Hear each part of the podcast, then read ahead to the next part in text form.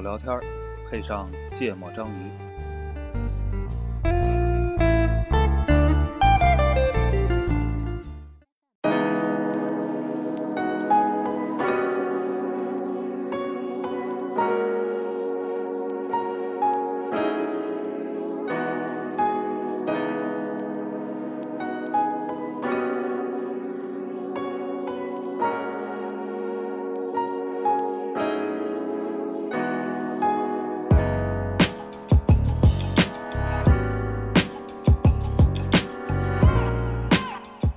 大家好，芥末章鱼一泽，娜娜，哎，又是终顾主播，就终于恢复常态了。啊，就是没嘉 宾啊，今天没嘉顾宾主，播，顾主播不在，嗯嗯，那个，对我们俩人录一期，我我感觉那等会儿黄世博说录什么，我觉得跟上一期还是有一点点关系延续性的对啊，对，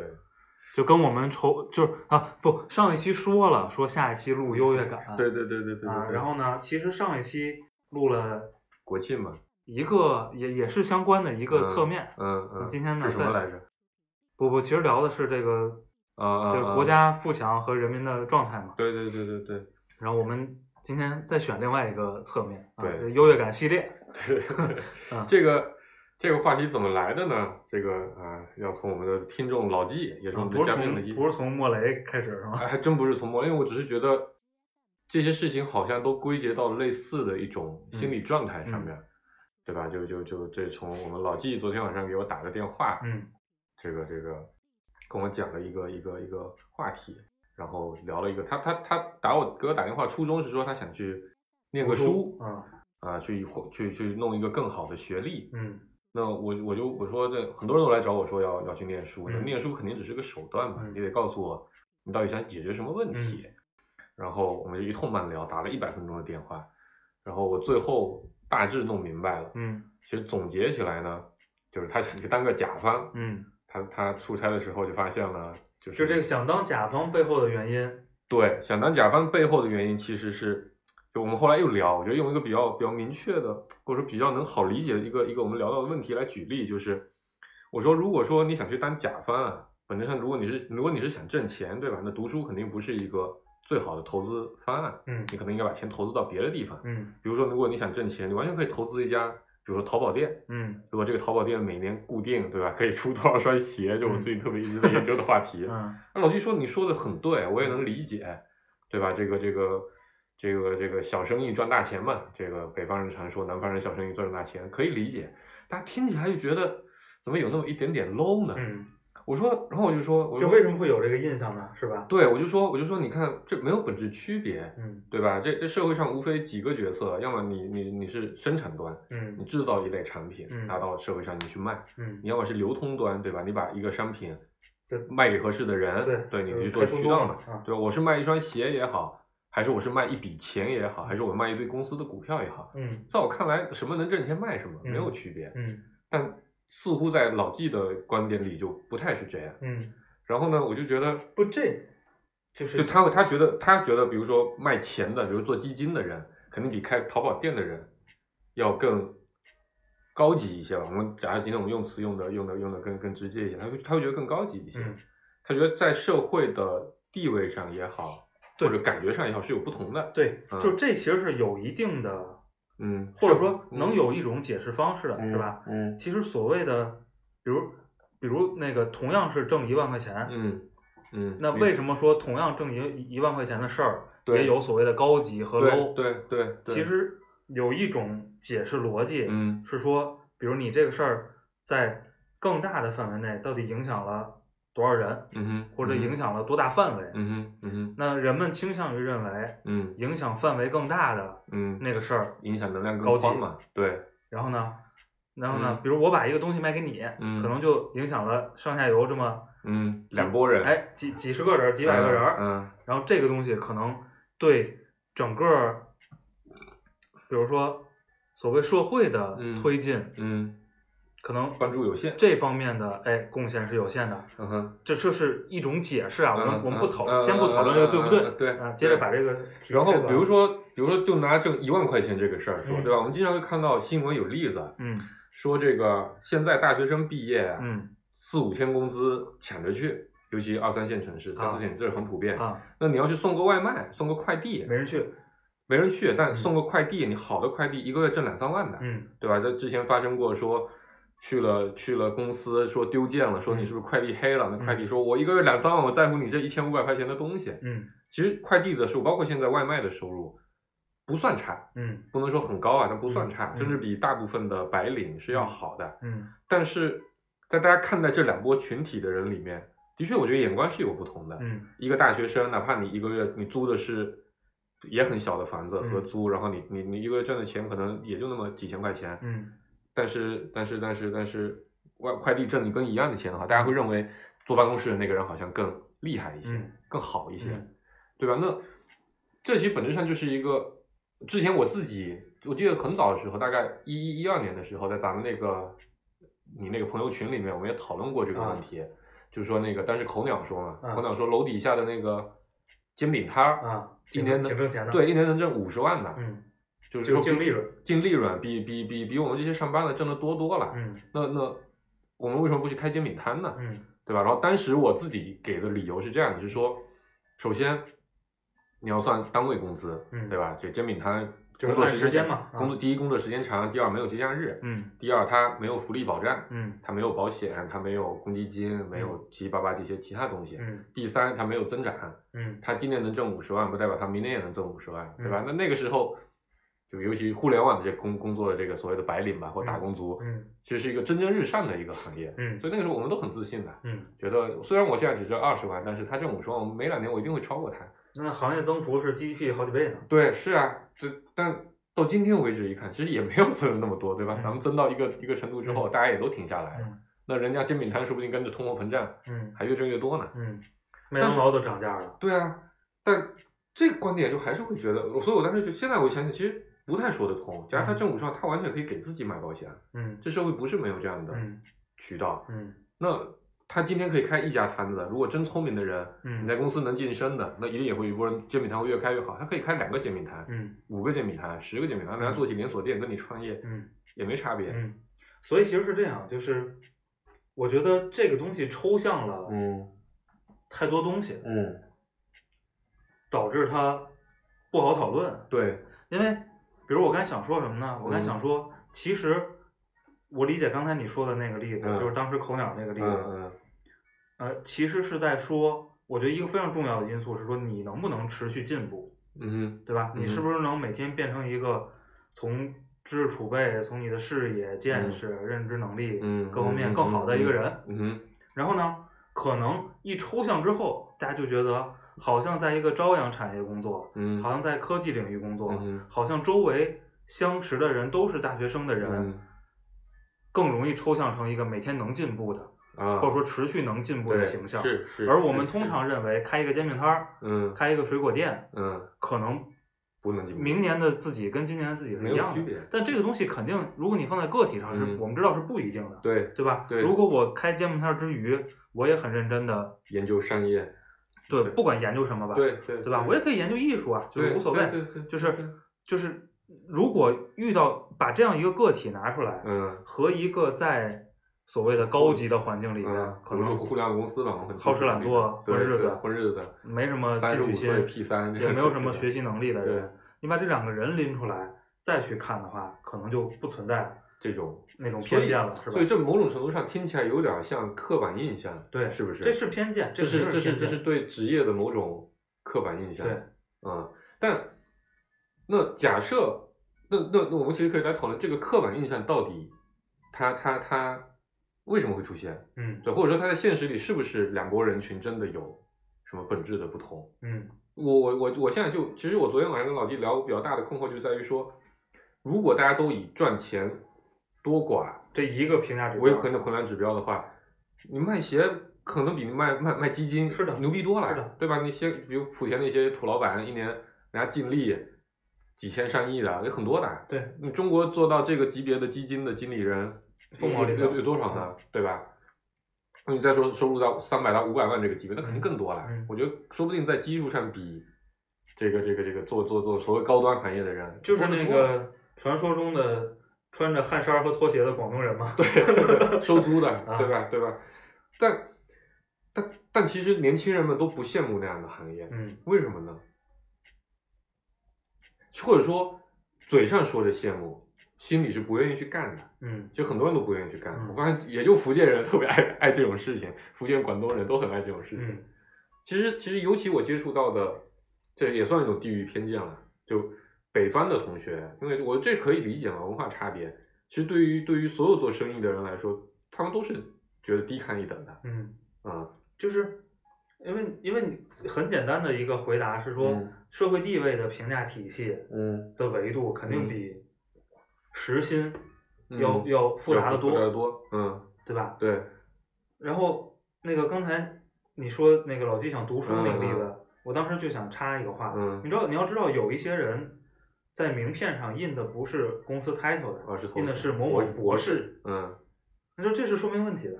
嗯，就就是读书的确能提升社会地位，在某个角度上，就是说肯定有相当一撮人嗯是认同说一个博士头衔是有社会地位的，是能赢得对方更多的尊重的，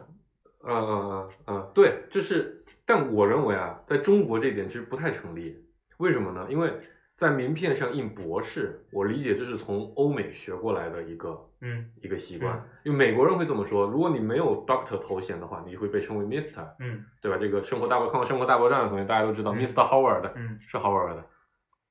我没看过，就就就是那个小矮个，因为他是唯一一个硕士，于是他们其他三个人所有人都叫他 Mister，、嗯然后我们都说我是 Doc Doctor Sheldon，嗯这是美国人对于博士有一个特殊的，就在历史嗯上，但具体原因是什么我不知道，有可能历史上能做博士的的确都是非常社会严地位格非常非啊常非常高的，可能现在博士已经泛滥了。但在中国，中国其实在就没有这个传统，对，过去很长，包括在我自己小时候或者在上中学、大学时候，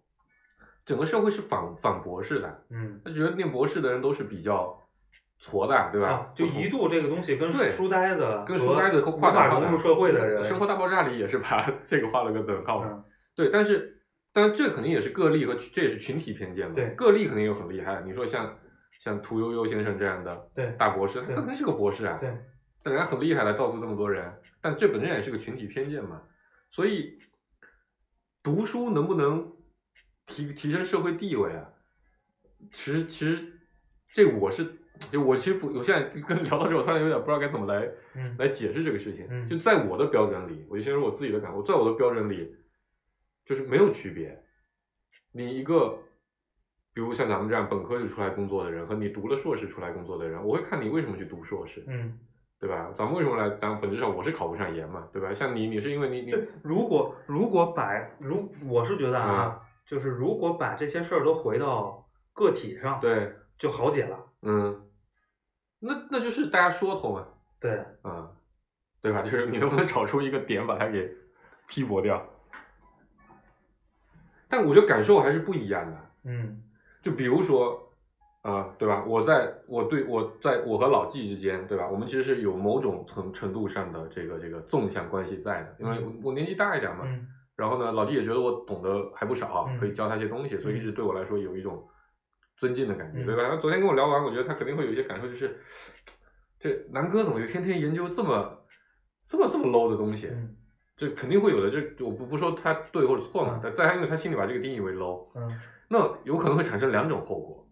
就两种接下来想，那就是啊，他都去研究的东西，因为因为他是一个我很尊敬的人，那他都去研究东西，那他一定会做出一些不一样的嗯结果来，嗯可能他做完就不 low 了。嗯另一种，这是一种可能，另一种可能是，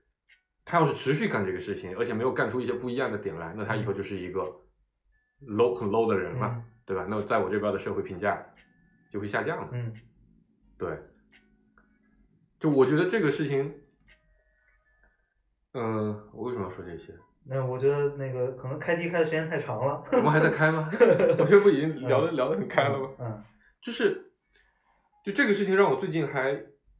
有蛮多的感受的，嗯因为我觉得我一直是属于比较能去理解他人的那种心态，嗯就我不太给给人贴标签，嗯包括说你你是送送送外卖的，你是送快递的，对我来说都一样，你你你能把家人照顾得很好，嗯这个这是我的标准。你有我我可能我现在总结我自己的标准是，你有没有很勤奋的在工作？嗯第二，你有没有很正直的在工作？嗯只是有有有这两对点，你是不是努力，你是然不后是你努是力，不是坏，你是不是坏，对。嗯然后其他的对我来说都，还有如果你能聪明，哎，加很多，再额外再加分儿，嗯，这不是关，这不是这不是关键的指标。对，但我社就会是说就是说一个呃不坏嗯且努力的人，嗯，就会被被你对定义成一个足够好的人，对是就这个的。人足够值得肯定，足对够值得尊重。然后我在过去很长的一段时间里和和其他因素没关系，比如这个职业到底是什么对，没关系。在我看来也，然后如果要加上第四个指标，刚才说聪明是，如果再加上一个指标，坦白的说，我在过去很长的一段时间里，我都是在评价他到底挣多少钱。啊，一个挣两万块钱的人，会比挣一万块钱的人厉害一倍。嗯在某一段时间里，我一直会有类似于这样的观点在啊、嗯当然，这里面可以减去什么扣扣税基数加嗯基础生活成本之外，又或者说可支配收入的区别，嗯对吧？你你你你是一个能挣一百万的人，他是一个能挣一千万的人，哎他是一个能挣一个亿的人。嗯我觉得这这点就是我刚才其实，在节目前提到的，就是所谓非常典型的纵向嗯思维。我用了一个指标，叫做资产也好，叫做年收入也好，嗯来分级。来把所有人做了一个高低的分级。嗯对，啊、但其实我后来发现这个东西不太可靠。嗯啊、对，但这个可以等会儿再聊。嗯嗯，但是实际上每个人，我我认为啊，嗯可能每个人心里都有一套方法，嗯是你去如何评价对面这个人的嗯哼社会地位的，嗯嗯或者在你心里的地位的。嗯因为我觉得分类啊、排序啊嗯，这些挺本能的，就这可能是人类为了简化世界，对就是下意识就会做的东西。 嗯对，还是要减少大脑能耗嘛， 是吧？就是这这肯定是个挺本能的动作，嗯，但是我觉得每个人心里可能都有这么一个方法，嗯，然后呢，不绝大多数人可能并没有尝试着去抽象和反思去总结这这他个自己的自方己法的这个方法。对，然后呢，但是也有很也有很多人愿意去嗯，去总结这个事儿。嗯我听到就听到过很多，种，嗯，比比如有一种在这个贩卖焦虑的这个、啊这个这些文分章享里里边，嗯经常容易提到的一种评价标准叫做。呃，一个评价一个人的，他他叫身价，嗯评价一个人的身价是用什么方法呢？用他最常接触的嗯五个人还是几个人嗯的嗯平均身价，对对对对，是吧？这对这这是这是一种完方了法，，一平均你们都降低了， 这这这是一种方法，嗯对吧？嗯然后呢，我相信也有人是按照，比如职业学历占了很大的对，权重，清华毕业的就比北邮的要厉害，北邮的比什么北工山的要好，对。然后我今天中午吃饭，嗯那个吃饭其中一个大哥，他在日本待了六七年，嗯然后他给我讲讲，呃，九九年、两千年的时候。嗯那个时候，一个在中国很有钱的人、嗯去了日本，去日本去谈一个合作，嗯然后定了一个很高档的地方，嗯然后呢，那个得知对方是坐地铁来的，嗯，他心里觉得我操，这个这个谈判的人是不是不太不太可靠啊？就就可能因为不太行，嗯对，因为为他在中国，他可能就会认为，必比须如是有司机开奔驰的人是最牛逼的，是值得谈的，嗯对吧？对一个坐地铁或者坐公交来的人是嗯不值得谈的。对，但是你看，你拿着，如果你的方法是这样的，然后你到了一个日本那样，就特别环东境京那种对环对境，因为对它第一地铁很发达，对第二日本人很准时，对重要的会议他们准时是第一要位对嘛，愿嗯意去做这个准时的交通工具，对那就不 work 了，对吧？就对，每个人心里肯定都那有个这尺么度是不一样的，都有这么一个方法，嗯，比如那个大哥，你可能他简化一下他的方法，就是对方有没有司机，嗯哼，开什么车对是个很重要的对一个事儿。对对对对，可能就有人觉得，比如你是不是清北的博士？嗯，他就曾经一度海归是个很牛逼的，对对，如果你是什么哈佛、耶鲁、对牛津的，哇，那简直牛坏了，对感觉你全世界就全中国所有工作你都应该随便挑，对哪怕你是想当公司的 E CEO，对，就这种人，你第一次见到他，捕获到了这么一个标签儿，嗯，你就会把他往你的那个内心的鄙视链的上 那面个那个去位置看，位置去放，对对对吧对，就是每个人可能都有这么这么一套方法，嗯，那其实那我其实之前，因为我其实我这样总结，我不太关注于这些类型的事情，在过去啊，对吧？你看，我跟你说，我的我的我的模型非常的简化，嗯就以赚钱的多寡来。嗯但后来我也发现这个东西很不可靠，就在于说，我发现赚钱的多寡跟两个维度是很难衡量的，就你很难计算进来的。一个叫做时间维度，嗯就你赚了五年前的人和赚了十年前的人，嗯肯定攒的这个钱是不一样的，嗯对吧？所以我后来就增加一个指标，就是在同样的年龄段的时候，大家挣的钱的多寡。啊但这肯定也会有问题，就其实这个就更不可控了，叫机遇问题，嗯对吧？你说你二十年前、三十年前来北京的人嗯和老纪他们这种四五年前来北京的人，嗯在财富的积累上的速度就是差异，不是速度吧，就差积累的那个那个那个机遇就是差别巨大的。对啊你想想，三十年前到深圳的人，对吧？对，啊，没没你没赶上房地产那一波，你就积累不了。再加上前几年炒币的，对吧？像昨天老纪分享那文章，那哥们儿从一万块变成一个亿，啊，那他是不是社会地位就应该比，对吧？比比比比比老纪吧，嗯同学比同学更好比，就更高呢？不，我觉得我觉得我觉得首先要去讨论一个问题啊，嗯，就社会地位这个概念，，对。是干嘛的？然后完了，我就开始反思这个东西了。嗯，就我发现这个社会地位这个东西，就为什么我们需要这样一个概念？，是是，就为什么人和人之间会有这个相对的这个高低，嗯对吧？其实其实在，尤其我最近一直研究，比如抖音啊，然后然后快手啊这些这些视频，我会发现在，在在那上面是非常讲这个东西的。嗯我觉得就原来我觉得咱们的社会，就咱们所处的这个圈子里，其实是比较刻意的去淡化淡化这这个个，淡化这个对，东西，大家不谈这些，大家不谈这些，嗯就大家都差不多嘛。你挣得多，那你好了，我自己再努力就是了。但是到那边，比如说哦，那是开奔驰的，啊，这是开开开开开丰田的，那是开宝马的，那是开劳斯莱斯的。比如经常会出现的一个情况就是，你说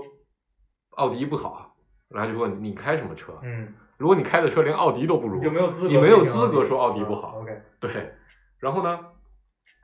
所以我就就经常会发现有很多人在利用这个事情，这是嗯我其实想谈的第三趴的问题，对吧？就就我发现这个东西是在社会里是非常普遍的，嗯，而且它发挥了巨大的现实作用，对，似乎，然后进而就会你必须要参与到这么一个评价体系来，嗯这样才能降低你的沟通成本。对，否则你会发现沟通，这个好像我们之前好像聊过类似的事情，就就就就关于发布信号的这个、嗯这个问题，对吧？因为我我逐渐能理解说，这其实是一个品牌的，嗯就有点像个人品牌一样的东西，嗯就是对吧？就像我在朋友圈卖鞋，那是因为我过去积攒了良好在咱们这个圈子里的不错的口碑，嗯所以现在就我要去莆田卖鞋，我操，肯定被人家赶出来，你他妈谁呀？嗯对吧？我后来我发现我，我要回去，我只能只能干嘛呢？我只能去吹嘘我的学历，嗯我只能去吹嘘我我我公司被那个大厂收购过，而不能去吹嘘我做了一个被人收购的公司，嗯这是两码概念，嗯，对吧？在咱们的圈子里，觉得你的公司被人收购了，嗯你肯定是比一直在大厂混的人水平要高一些的嗯，对吧？然后在他们看来不是，我靠，你连大厂都进不去，你只能去嗯小公司，嗯你公司最后还被人卖掉了，嗯实在是很挫。嗯就这个语言体系其实差别很大，嗯所以你就需要参与到那样的社会价值里，呃，社会价值体系里，反过来又进而像老纪这样被影响了他的社会行为，嗯，嗯，就我觉得这个事情很有意思的，嗯，你说吧，说不知道我在说什么，不是，这个我我就是，嗯，我觉得这个现象不难明白零，对，因为你去了解一个对方，这个对方不管是个人，还是个是个东西法，人，嗯是个什么东西，嗯啊，其实需要花蛮长的时间时和间精力。嗯那为了让你快速的能够了解，我嗯，就需要外化一些东西。比如嗯我是一个公司，我就要去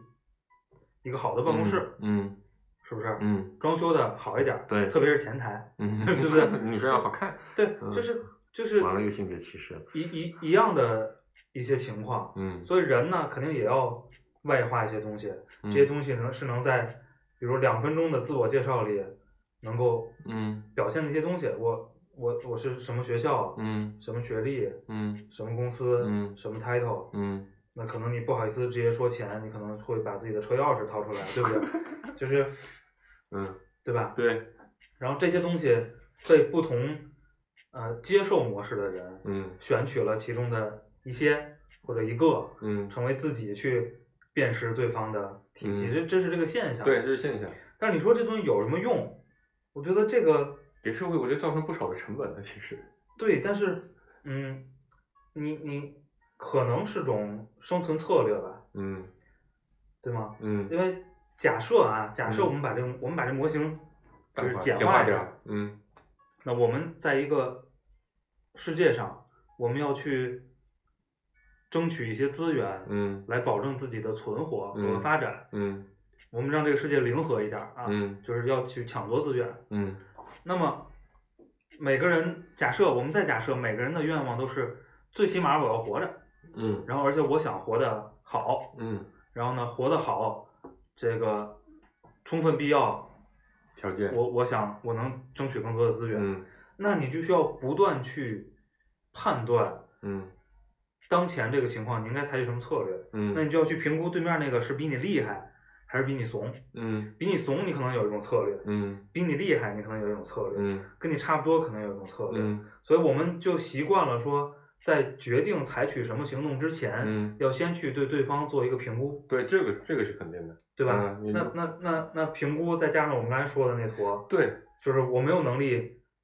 评估你的长，久客观对的对评估对你，啊对，就简化了。然后它进而引申出了，就是对吧，跟打德州一样嘛，我得算对手有什么牌嘛，对就于是就会有一个策略叫 bluff 嘛，对，对吧？所以是啊，就是这，所以世界上就会有那种租法拉利去去泡泡妞的的人情况嘛。嗯，我觉得租法，我现在觉得租法拉利去泡妞啊，都还算仁慈的。嗯租劳斯莱斯去谈生意，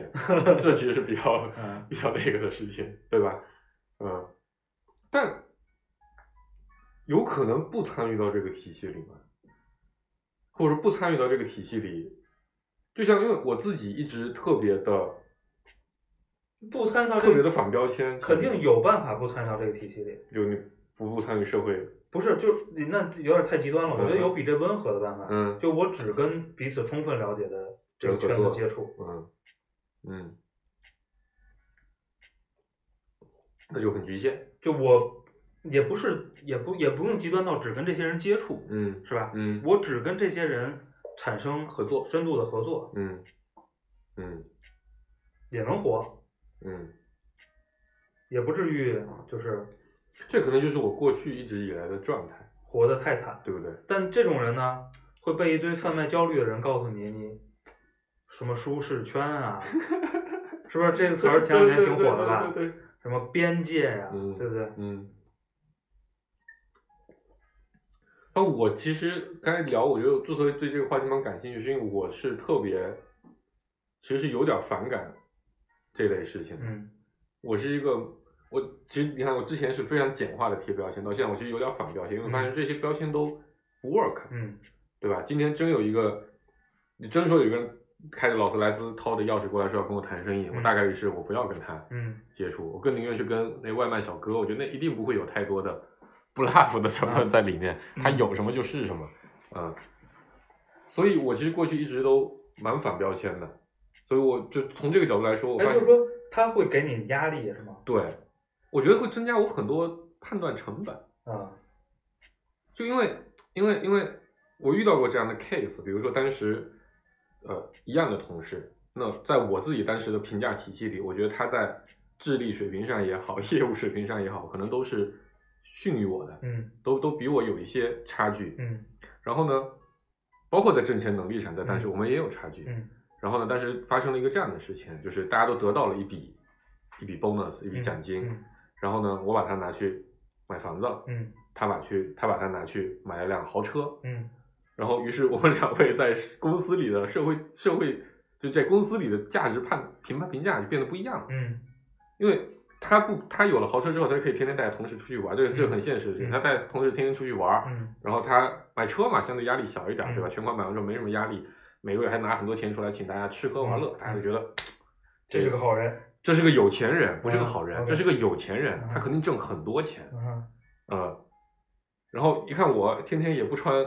名牌衣服，对吧？嗯天天优衣库啊，然后呢坐地铁上班，虽然有个房子，但是这肯定是个穷人啊，嗯啊、就有了明显的社会地位的差别，嗯，就在这公司里这个小小小哎，圈子里，我觉得这个例子还不完全一样，因是为不太一样，有对一种解读方式是什么呢？嗯就是你们都拿到了一笔 bonus，嗯然后呢，人家是把它拿出来跟其他人分享了。我也分享，啊啊，就是你请大家到你家玩儿是吗？不不不不不不，就是因为因为我们都是拿后来的工资再给大家分享的，嗯对对吧？那笔钱他就花掉了，我也花掉了，就那笔钱啊，那笔 bonus 我们都花掉了，对。但的确是他可能在给人的感觉上会更愿意分享一些，对吧？因为因为因为因为这个这个这个这个声量大嘛，嗯。对吧不，你说如果刚才那个例子变成说，啊、因为它是车，大家看得见，对，然后嗯房子呢，大家看不见，那车钥匙你还能辨识的，房子钥匙大概率长得都差不多， 是吧？如果你指纹锁了，就没有钥匙了，嗯。对不对？所以你只好晒你每天滴滴打车时候的目的地截 图，我住哪个小区？如果是从这个可感知程度，我觉得这是一种嗯，一种那个区别嘛，疗法。 对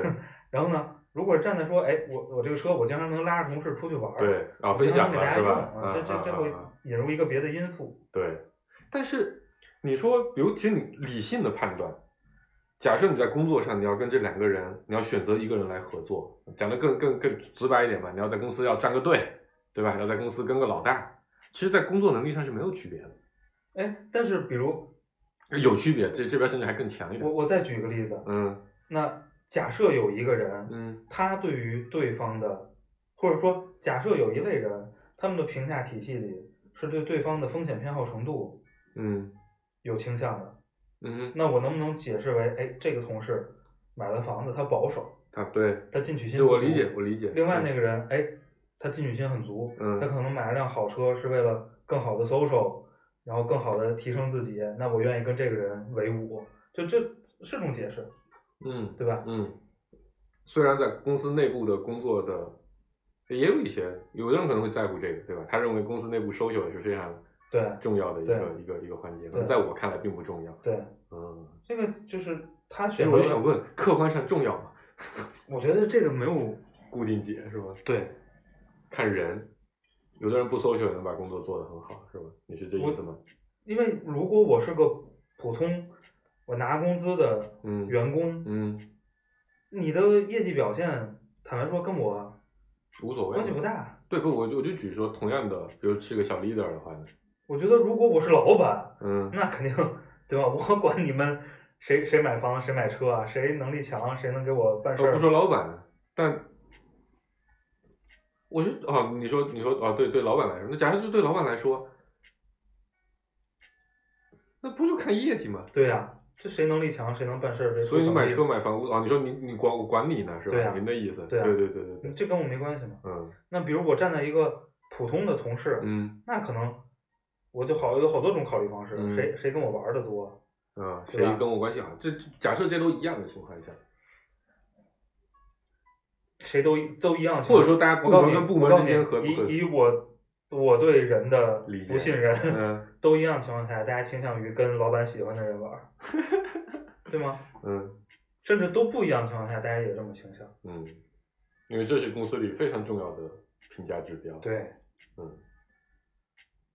而且一样的嘛，操，就是我在评估我们之间的力量水平，我操，我永远会记得你背后还有一个更强的一个老力量板， 对吧？嗯，所以人就变得多多少少要担点儿孔雀，是吧？这个你说这个是社会性的一部分，是挺烦的。嗯，那像我这种而且宅的人就，而且就是你把这东西，呃，有两个方式，嗯哼，一个方式是我操你巨宏观，嗯你站在整个人人类类的角度大规模协作和嗯前进的角度，你可能会接受这个东西。嗯哼，那如果你不那么宏观，嗯你你悲观一点儿，甚至、嗯把这个东西拆拆碎了，你觉得好操好无聊，嗯，是吧？这些东西真是没有意义。对，这这这是在分析层面嘛，那在执行层面呢？假设你内心觉得这个事情好无聊，你如何来调节这这两个事情之间的落差？嗯，你看你要什么呗，这是个万能的答案。就是你要的那个东西，依不依赖于，就比如跟跟 social 程 social 的依赖程度嗯，比如你要卖鞋，你就必须要弄点标签来，啊，对吧？你这鞋科比代言的，这本身就是个标签嘛。对，嗯，你这鞋瑞典的牌子，这也是个标签嘛。但我对这是这这这这这这部分我大概我觉得差不多，啊但我今天另外其实还是在刚才就在想关于就老纪的这个行为，对吧？他其实只是去参加了一次出差的一个交流，嗯其实对他的人生选择都产生了嗯一定程度的，至少他他要他要思考这个事情，嗯我觉得这个影响就还不小。嗯，其实那我我其实感受的是，其实很多时候你大部分人并没有，就我觉得是这样，你如果你能很清楚的分辨出了，你什么时候是在散发信号，什么时候是在完成任务，不叫完成任务，叫做叫做叫做执行完就完成了某个具体的事项，嗯对吧？那你你就会觉得，那我在这个时候需要释放信号，于是我就去释放信号。但是对于很多情况下，或者对于很多人来说，并没有有过这种区分这两个事情的意识。嗯就我买车到底，比如我们具体具体到买车，我买车到底为什么？嗯对于我来说，对吧？你看我买车的选择是非常非常理性的，因为我原来过去，在我认为我的过去工作环境，你不需要释放任何信号，嗯嗯所以我就买一个我自己最喜欢的、最实用的车。嗯然后我当时就考虑，如果我要回老家去卖鞋去，真嗯的回老家去卖鞋去，我第一个事情就是我买一个大奔去，嗯啊、那那对我来说，这这这为什么是奔驰？为什么不是宝马？不是奥迪？因为嗯奔驰的品牌价值最高。如果能买得起保时捷，我就买保时捷，嗯对吧？就纯粹就是一个示范信号的行为。嗯嗯那我觉得很多人就很难区分这两个事情。对，就这个事儿，我其实有个建议，就是、嗯就不知道，没事，我觉得我们现在都说啥都能说。哎，我倒不觉得合不是说那个，嗯、我我认为啊，去把所谓的你说整个世俗层面也好，或者在某个阶层也好的社会地位，嗯，当成一个自己追求的目标，嗯我认为这也不是无可厚非对，无可厚非。可以这么着。嗯就我就是想变成任何一个会议、一个什么社交场合的那个中心中心嗯就我想成为那个星星。嗯，我觉得这个对，不是嗯那个星星，不是 King Kong，、嗯嗯嗯 嗯那个我觉得这个完全可以。对，是，但是呢，这个时候假设你看见了一个人，他今天是、嗯那个是那信个中息心，对那你我觉得你需要去再做很多的工作分析 research 和判断，那到底是为什么，嗯而不是简单的说去贴跟他同样的标签，标签儿。对这个我也是我昨天跟老弟聊比较多的，对，嗯，但另一个我在想的事情是，刚才刚才聊到这个就是就是，其实有一部分原因是你在跟这个所谓的新星在处在同一个场合的时候，你被他的知识也好、气场也好，或者说社会的影响力也好，你被他打压了，嗯那人在面对打压的时候，大概率会产生的想法就是我要反抗一下，除非这个力量特别大。嗯我觉得老纪就就老纪那个 case 里就有点这种感觉，嗯因为我去了之后，他被某种程度上给评价贬低了，嗯那于是我就要反抗这个嗯评价贬低，嗯下次我要感觉更更打打白口，下次我再去的时候，我要让他们看得起我。嗯那无非两个层面，第一，你们聊的天我也能参与，虽然我嗯懂得比你更多。嗯那第二个事情是，那我在别的方面大幅胜过你，我在学历上或者在其他上，嗯嗯我至少跟你们一样。嗯那我就进到你这个圈子里去了。嗯那在这种时候，我觉得很容易产生的情况是说，是你并不是真的想要去成为那个哎星星，你只是在对现实的这种感受，嗯一种心理感受，嗯在不停的去反抗这个心理感受而已。嗯，我觉得这是，我说我终于找到我这期要聊的核心的嗯点了， 太棒了。比你强，你每次聊到最后都找不到。嗯就我觉得，很多时候其实我我觉得之所以要警惕的地方，其实最最警惕的是这个东西，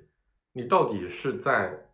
解决什么问题？嗯，你解决的是你的长期的那个目标，哎，你的最核心潜意识里的那个心，就那个那个最内核的心理诉求，就是我就是喜欢万众瞩目，如果没有外界的肯定，嗯我觉得我人生就毫无色彩。嗯还是说你只是因为最近这段时间嗯对于某一种情绪的反抗？嗯就是一则主播竟然跟我同一年毕业，现在竟然真的比我多了，所以不行，我一定他妈也要去创业，嗯，我也要去找一家公司，但对吧？这这这本质上只是在对于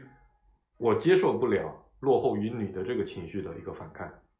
那如果你真的觉得你们俩在进行一场长期的竞赛，在进行，或者说，我觉得刚才那个例子还不是很恰当，可能更多人会是这样的：一则主播去创业了，感觉非常的酷，啊而且我们同学聚会里还说他的创业项目激情满满，我觉得太他妈酷了。对比我自己现在的工作，天天在公司里写写 we look up，就是 老纪昨天的原话， 他觉得好无趣啊，所以我也要做一个很酷的人生。嗯那很酷的人生就是我要去跟一则主播一样，我要去去一家创业公司。嗯，对，我觉得很多时候是这样的逻辑导致的，决定了你的行对，动。我觉得咱们说的这两个事儿都很关键。对，就你刚才在说的事儿是说，呃，不要把嗯、因为某次对比对，产生的落差感嗯，当成自己长期追求的目标。对，是的，然后我刚才在说的事儿是说，就是即便那个是你的目标，对，啊你也也得不要把 copy 标对方的签路径。对，你不要把标签认为是最核心的这个这个这个这个这个要素对，就是嗯你你一定得得得找着自己的那个路径径。了，就对是对对对，就是对你你你，比如呃，很酷的方式可能不一定是创业，你对，可能是艺术或对者你是讲体脱口秀育去，对，嗯，就是就是任何写书其他也的东，西，对对对对，就那个东西肯定还是围绕着你的目标也好、对天对赋对这些对东西对综对合对来的。这这让我想起我昨天跟老纪说的一个事情，因为我昨天讲聊这个的时候就拿那个拿 VC 圈来举例嘛，嗯因为比如 VC 啊、咨询啊、投行都在过去被盛传嗯极其难进，嗯，啊非常高端。学历要求极高，嗯对吧？然后于是所有人，包括我自己当年都是，那我是不是我其实当时我对那个老纪说，我当时做了一个非常分析，就非常量化的分析之后，我发现北京的高端投行就最好的一线投行，在那个时候基本上北大光华的占一半。嗯然后呢，北大光华每年差不多毕业四十个人，嗯硕士就那个研研究生、嗯研究生院毕毕业四十个人，差不多有三十多个人都能去到这样的机构里面。嗯对啊吧？你这一算概率，只要我不是北大光华的最后十名，嗯，我就大概率就可以进到这些机构里面去了，嗯。对吧？但事实情况你会发现，好像根本不是这样的。因为你再换个例子，假设你觉得清华经管的标签对这个事情很有用，那清华经管每年毕业三百人，嗯他应该都去一线机构啊，嗯或者说他第一名的一定要去那嗯嗯最好的机构才对。但事实情况其实根本就不是这么来分配的。嗯那一线机构里面也有大量的是名不见经传的学校毕业的，但其实也做得非常非常好的，嗯，对啊吧？就就你会发现核心路径，我们只是看到它的标签，对，并没有看到它真正的核心路径。比如投行这个事儿，为什么北大光华的人进投行的多？我们这不太负责任的讲啊嗯，这个嗯我自己一个推论，很可能是因为北大光华招生的时候招的二代就多。举个例子啊，二代就多，那投行又喜欢二代，他喜欢并不是真正的知识渊博、能力超强的，他喜欢就是二代，因为二代能带来项目，能带来客户嘛。嗯那这个相关性是你在我刚才那个数据分析里你是看不到的。嗯对吧？清华为什么去投行的人少呀？很可能是因为他们考试非常的公平公正，不太照顾二代，没有那些内部的这些面试上的区别，所以他们就是一个平均的进投行的水平。对，所以这这你是很难在外部看到的，你必须要深入到里面去了解更多的细节才有的。所以这就是为什么好多这个就是好多研究宏观的人，啊，就总互相笔试 是吧？吵、互相喷，嗯甚至说被一些研究中微观问题的人嗯所不无屑视对和不屑。对，嗯，是因为你你好多东西看这种现象的统计，对，它真的没有意义。因为你们很难去猜，就其实你摸不透里你面你要素比如有哪当些时是一零年对吧？对一咱零们年，嗯，二二十出头。对，然后呢，你可能十年过去了，嗯再去反思这个事儿，嗯那可能我需要看的是什么？我需要看的是顶级机构里边做得好的人，他能力模型是什么样的？，对是他的资源模型是什么样是的？是，我怎么能和他一样，让我的能力模型逼近那样，对是吧？是的，然后如果我这方面差，我能拿什么补？对你如果从这个角度上考虑，可能你的时间不是用来准备考光华，嗯对而，用来去干某个可能更有效的事儿，对这就个学习的事情，啊对这个目标更有效的对事儿，对，就是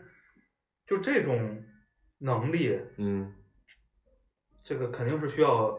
学习和磨练的。而且我觉得这里面其实最难的地方是你有两个地方，第一个地方是你去，就像刚才说，你去拆这里面的要素，就是你要拆的是它的能力模型，而不是拆它的标签的这个这个这个这个有哪一些，这是一个。但其实更难的地方是您如何去获取这里面的信息。哎，我认为啊，嗯坦白说，我认为最核心的嗯是你有没有意识到嗯，应该获取什么信分息析这个能力模型，啊而不是它的标签儿。啊，如果你能意识到，那你一定我会相想信出总，有办法。嗯，这倒是，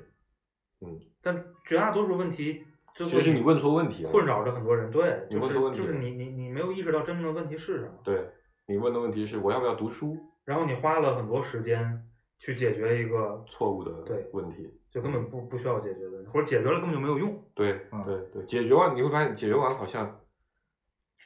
对你自己内心的困惑并没有任何的减少。对，嗯，就是那天我去，我这不是也在寻求上学嘛，嗯，然后那所以我觉得个跟你聊这些蛮合适的。那个面试，嗯呃，九月九月初嗯去面试，然后呢问了一个问题，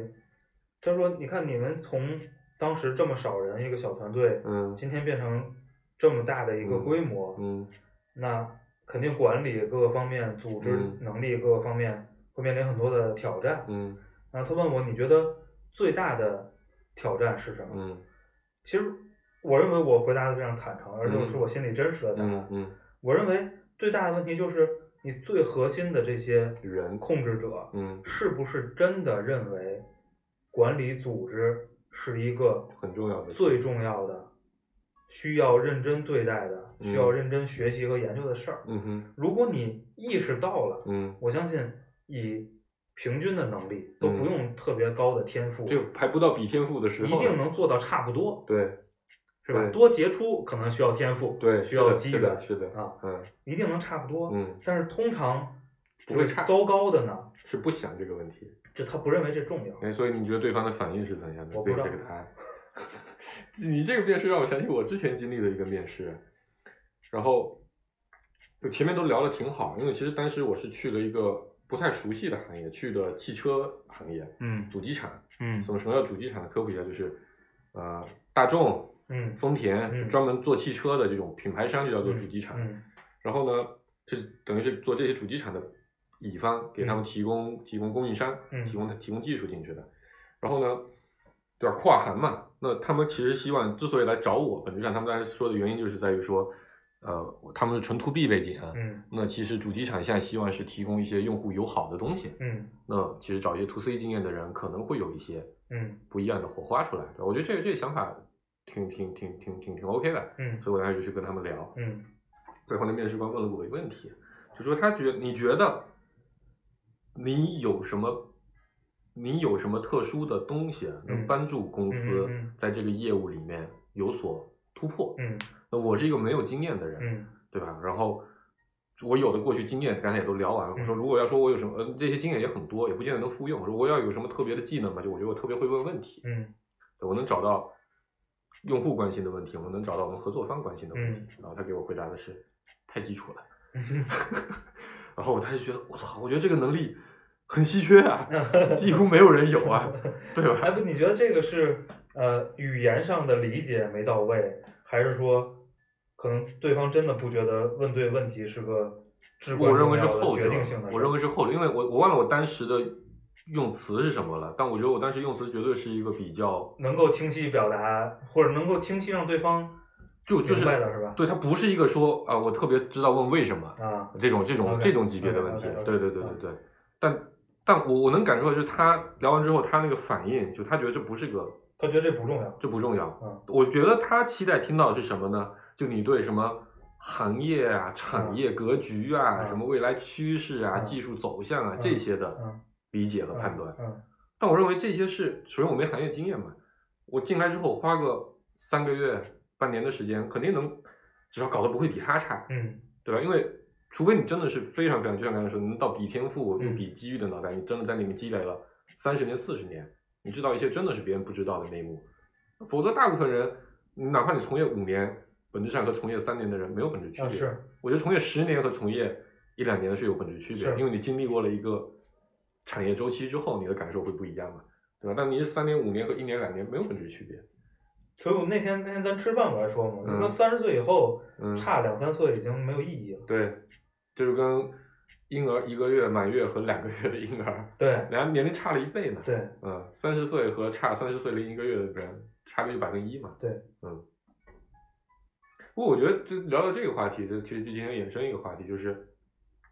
很多时候人做决策之所以会比较短视，啊或者说特别用眼前你感受到的情绪来决策，嗯其实本质上是因为你还没有足够多的精力帮助你去感受过这个事情现在这个状态下一步会变成什么样，嗯对吧？或者再下一步它会变成什么样？或者这些人最后从哪怕你是从统计学的概率上，他们大概会大概率会走向一个什么样的结局？所以我们会看到说，短期内有些爆发的非常快的企业，你觉得嗯好这个太牛逼了，嗯很挣那谁谁谁挣到了大钱，哇嗯好厉害，嗯对吧？但其实这些东西可能在历史上演过无数遍了，嗯但是呢，可能在你在你经历的这段时间里面，并没有出现过，你就嗯觉得那个事情不会发生。嗯就让我想起最近最近我看了一个感受特别深的一个一个一个一个一个，我忘了叫什么效应了，就大概意思就是二十五岁之前没在你生命发生过的事情，嗯你会认为这个世界上永远不会发生这个嗯事情。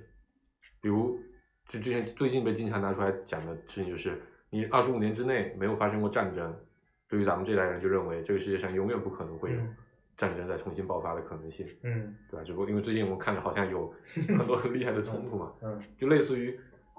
嗯能不能把我最最近还，我就我我我记得我们好多期嗯，节目里边谈到过类似的话，对对对，对吧？嗯就是我我们我们在经历一个很短的一个瞬间，嗯，对吧？它它不能说明任何问题。所以，该说为什么要讲这个来着？所以就是，比如念书这个事情，嗯就像你刚才说，如果我们站到三十岁再来回去看考不考光华这样的一个决定，你其实会发现那只是个非常小的，或者说非常多路径中的一个一个选择，对，也是非常长的环节中的一小个环节。那这个环节也完全不是决定性的，也完全不是那个那个那个那个，也不知道我要递进个什么东西吧。嗯，嗯嗯所以其实就是，呃，有个特别重要的事儿，嗯呃，其实是应该在人们身上发生的频率比较高一更点高一点儿。嗯就我觉得，我看到很多人啊，嗯反思不够，嗯就他不会去真的认真的不自己不骗自己的嗯，反思很多基础的道理。对过去自己嗯想的事儿、嗯做的判断、嗯用的办法，嗯，我觉得反思很多人都会做，啊只是在反思的过程中，大部分人都会骗自己，会美化。对不？我我觉得是这样，就就是啊，那个事儿干得太傻逼了，这不叫反思。 就对我我我对操！我去年那个事儿干得太傻逼了，这个这个不叫反思，嗯，那你觉得反思是什么样的？就是你你你你得认真的跟自己谈谈，嗯是吧？嗯，就是到底你是想要什么？怎么想的？当时为什么那么干？对，那你嗯今天再重新去看如，果让你重新干一遍，你会怎么干？，对，嗯然后这中间的差别是什么？这里哪些是是你真的是你？嗯嗯嗯然后你慢慢的有可能哈、就是你在做决策的时候能够被干扰的嗯少一点儿，嗯，嗯或者说你的那个核心的那个那个思路啊，能嗯就是健壮一点儿。嗯啊嗯，典型的阿德勒和，当然你看心理学，你会发现任何模型都往里套。 啊，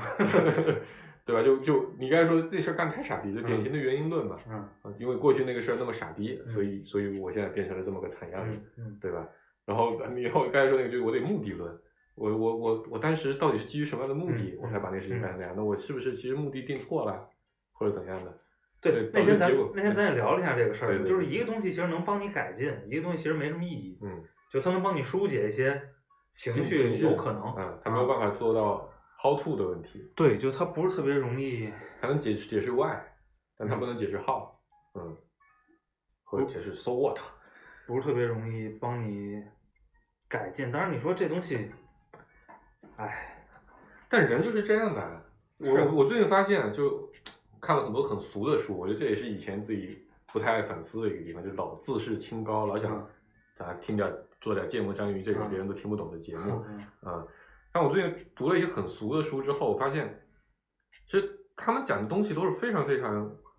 大白话的， 啊非常非常简单。就像刚嗯才说，的，我觉得最近学到最重要的是，你不能骗自己。啊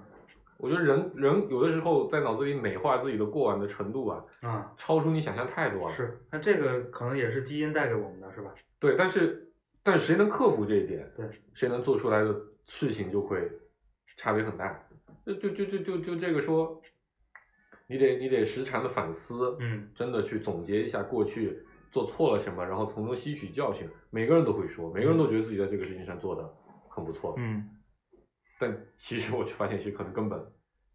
啊，这事儿没几挺个人这做事儿到挺反人性的，而且这事儿其实需要巨大的勇气勇气和决心。嗯，这不就阿德勒那本书说的吗？什么叫被讨厌的勇气？其实这个讨厌是人是很难面对一个很讨人厌的自己的，嗯这是这是蛮痛苦的一个事情。哦，这点我也让我觉得，很多时候我们之所以被打击的时候，其实本质上也是你会发现，你是没有办你不太有办法接受自己原来是一个这么弱逼，嗯竟然没有任何反抗能力的嗯一个状态，所以你就会想，不就念个书嘛，嗯，念个书我就可以，这不是针对老纪啊，我只是举个例子。就我就念个书嘛，我念个书我就可以跟你一样了，所以你也没什么了不起的。嗯嗯，对，就很有可能，就如果你是一种呃呃，可能我们刚才讨论下来，嗯觉得不是特别推荐的状态，你很有可能做出的是一个，其实某种程度上在花时间和精力干一个自我安慰的事儿，嗯，也可能干得好，也可能干不好，但是干好了可能也也也也也不一定有什么特别也解决不了你的问题的。对，然后回报也不见得特别的对，大。嗯好，我觉得时间差不多了，这我觉得特别适合放最后这首歌了。我觉得我们最近越来越正能量了，是不是？ 啊，是啊，我觉得我 们马上就要变成一个红红色节目了，鸡汤节目了，嗯、太糟 糕了。主要是主播有百分五十现在在看鸡汤，有一个啊百分五十的主播在看鸡汤。现在是，嗯，好，好吧，然后就先这样吧，然后希望大家可以不要执迷不悔。嗯，嗯，欢迎大家关注我们的网易云音乐和微信公众号“节目成员工作室拜拜。”，拜拜。我承认有时也会辨不清真伪，并非我不愿意走出迷堆，只是这一次，这次是自己而不是谁。要我用谁的心去体会，真真切切的感受周围，就算痛苦，就算是累，也是属于我的伤悲。我还能用谁的心去体会，真真切切的感受周围，就算疲倦，就算是累，也只能执迷而不悔。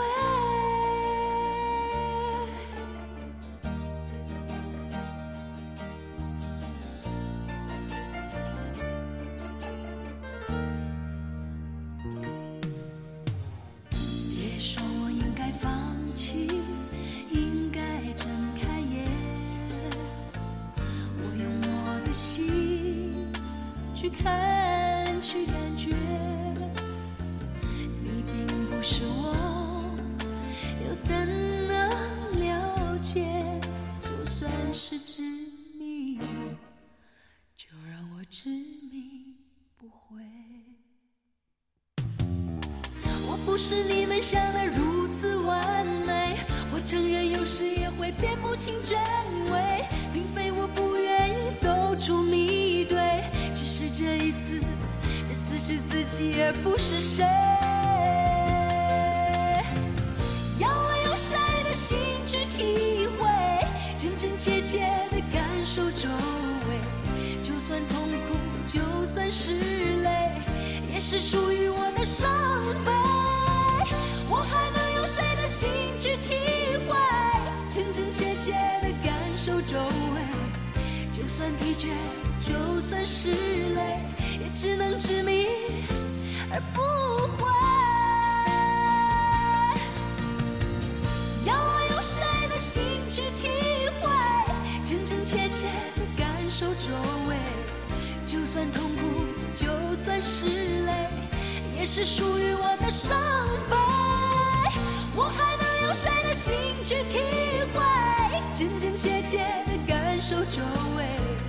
就算疲倦，就算是累，也只能执迷